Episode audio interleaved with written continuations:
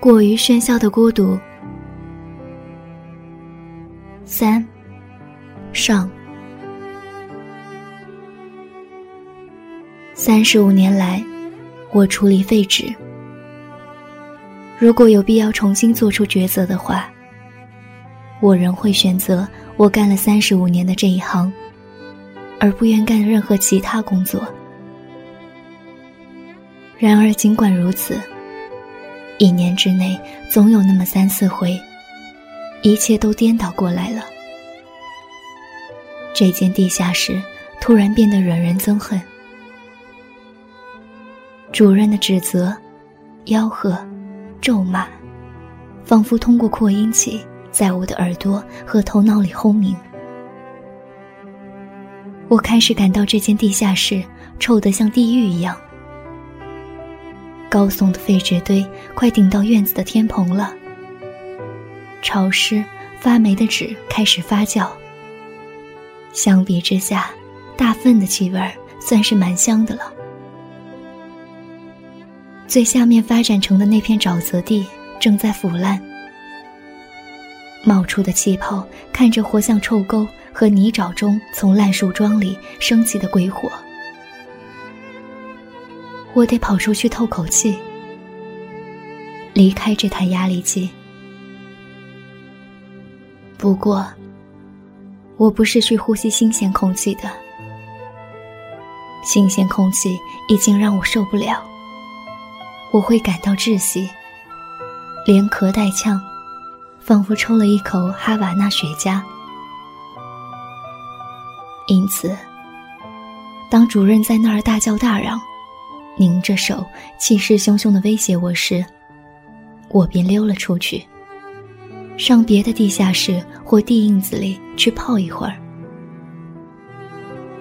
我最喜欢去的地下室是暖气房，那儿有一些人受过高等教育，他们让工作紧紧拴在那里，犹如家犬拴在自己的窝里。他们撰写当代历史，仿佛写一份社会学的调查报告。在这个地下室里，我知道了第四种人如何数量在下降。工人们怎样从底层进入了上层建筑？受过高等教育的人怎样像工人一样在劳动？我尤其喜欢同两位陶沟工交谈。两位科学院院士，他们在那里干活，同时撰写一本有关布拉格地下纵横交错的下水道的著作。从这里我才知道，星期天流入波德巴巴污水处理厂的污水，同星期一的完全不一样。每个工作日的污水都各有特点，因此可以绘制一张污水流量图。根据避孕药的流量，确定布拉格哪些市区性关系多，哪些市区少一些。然而，给我留下深刻印象的，莫过于一份学术报告，说明小灰鼠和褐鼠像人类一样也进行过一场总体战，结果以小灰鼠的全面胜利而告终。但战后，小灰鼠立即分化为两群。两个灰鼠宗派，两个有组织的灰鼠团体。此刻，他们正在布拉格地下所有的下水道和阴沟中进行着你死我活的战争，一场声势浩大的鼠战。哪一方取胜，他们便有权占有下水道中流经波德巴巴的全部废物和排泄物。我从这些受过高等教育的陶沟工口中得知，这场战争一结束，取胜的一方又将立刻合乎辩证法的分裂为两个阵营，正如瓦斯、金属以及世界上一切有生命的东西要分裂一样，使生命通过斗争向前发展。然后通过寻求解决矛盾的愿望，而取得一分钟又一分钟的平衡。因此，从整体上看，世界一秒钟也不曾跛掉一条腿。我于是看到了，兰波说的多么正确。精神斗争之可怕，绝不亚于任何一场战争。我也领悟到了，耶稣那句冷酷的话语是什么意义。我来不是送和平，而是剑。每当我去过这类地下室，看过下水道、阴沟和波德巴巴污水处理厂之后，我的心就平静了。由于我的学识是在无意中获得的，黑格尔的话曾使我吃惊。黑格尔教导我说：“世界上唯一可怕的事情是僵化，是板结垂死的形态。”唯一可喜的是这样一种状况，即不仅个人，而且人类社会，通过斗争而恢复青春，通过新的形式争取新生的权利。当我走在布拉格的街道上，走回自己的地下室时，我的眼睛像 X 光一样，通过透明的人行道，我看到了下水道。和阴沟里的会属总参谋部，正在同自己的战斗部队制定作战计划。将军们用无线步话器发布作战指令，指出哪块前沿阵地需要加强火力。我朝前走着，鞋底下面灰鼠锋利的牙齿在嘎嘎的咬。我一边走一边想。一个永无休止的构筑着的世界，令人沮丧。我涉水淌过一条水沟，抬起含泪的眼睛朝上望去。突然间，我看见了我从未看过、从未注意过的事物。在居民楼和公共建筑的正面墙上，从下到上直到落水管。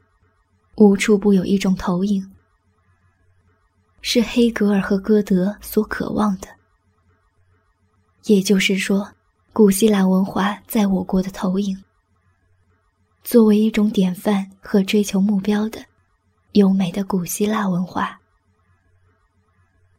我看到了多利安人的柱子和古希腊式的岩槽，花环形的飞檐和饰有花梗和涡旋形花纹的。爱奥尼亚式的柱子，带有叶形花纹的柯林斯式的柱子，庙宇式的门厅，女像柱，和触及居民楼房顶的古希腊式的栏杆。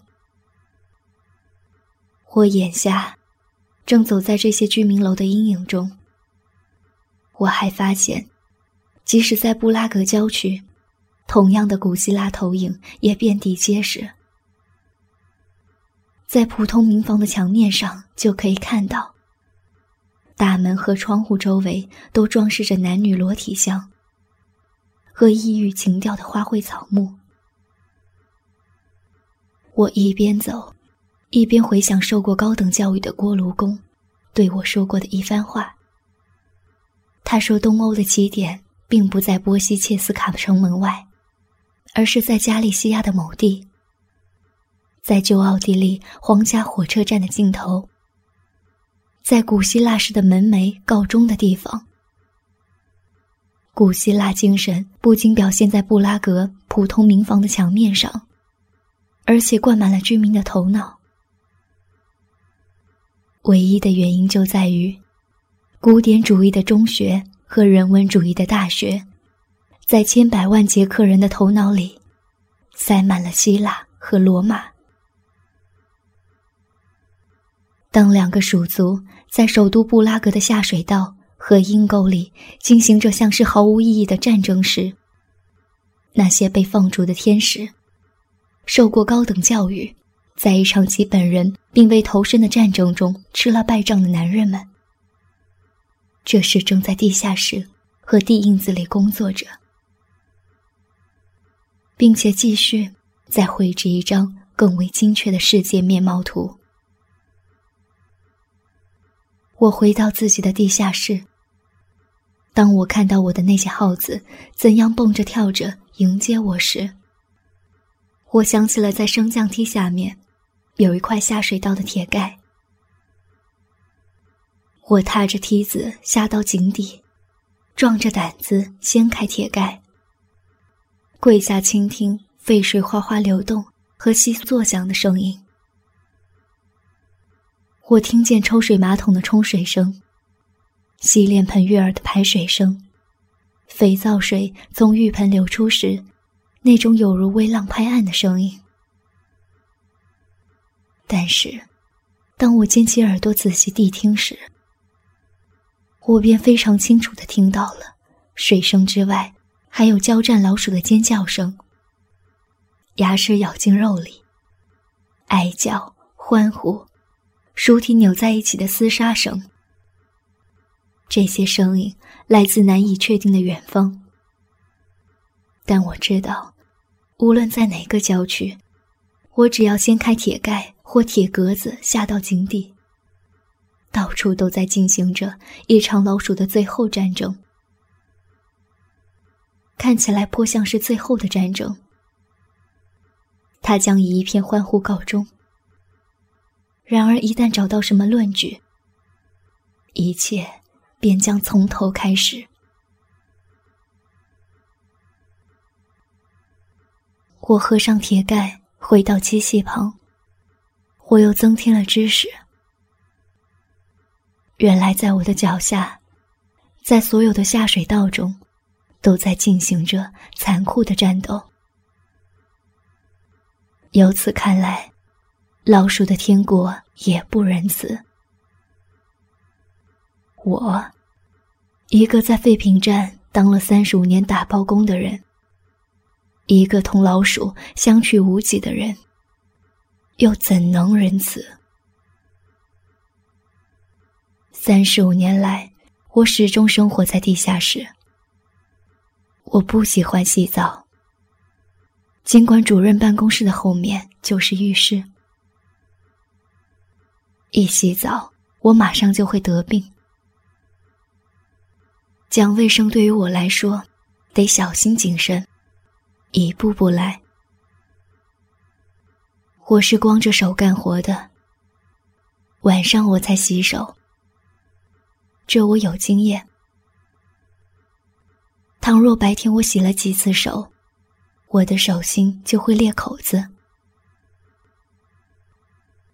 不过，有时我的心里突然对希腊的美的观念。产生了强烈渴望，我便去洗净一只脚，偶尔连脖子也洗一洗。下周再洗另一只脚和另一条胳膊。大的宗教来临时，我连胸膛和腿全都洗净。但是，遇到这种情况，我必定先服一片抗组胺。否则，哪怕外面下着雪，我也会得甘草热。这我有经验。现在我回到压力机旁，开始干活，处理废纸，打包。在每个包里，我放进一本翻开的哲学经典著作。上午在布拉格街道上散步之后。我心里多少平静下来了。现实生活使我豁然开朗，知道不仅我，而且有成千个与我相仿的人在布拉格的地下，在地下室和地印子里干活。他们的头脑里流动着生机勃勃的、活跃的、孕育着生命活力的思想。于是我心里多少平静下来了，干活也觉得比昨天轻松。我甚至只是机械的干着，脑海里却在回忆往事。逆着时间回到了早年。那时我很年轻，那时每星期六，我把长裤熨得笔直，皮鞋擦得锃亮，连鞋底也上了油。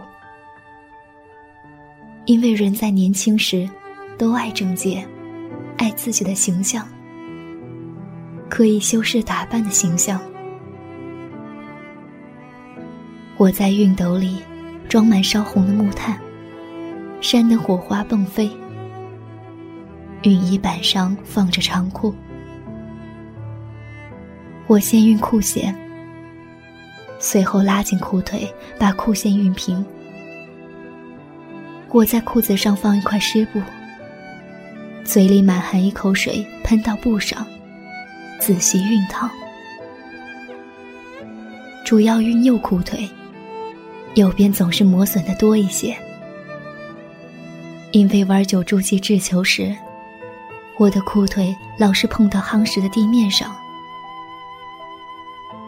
每当我小心翼翼接去滚烫的、冒着蒸汽的垫布时，我的心情照例十分激动，不知裤线熨得正不正。只有熨得无懈可击，我才穿上它，去林中空地。每星期六，都是如此。走到多尔尼饭馆的原木堆前面时，我必定转身回顾。每次都见我的母亲，在注视着我。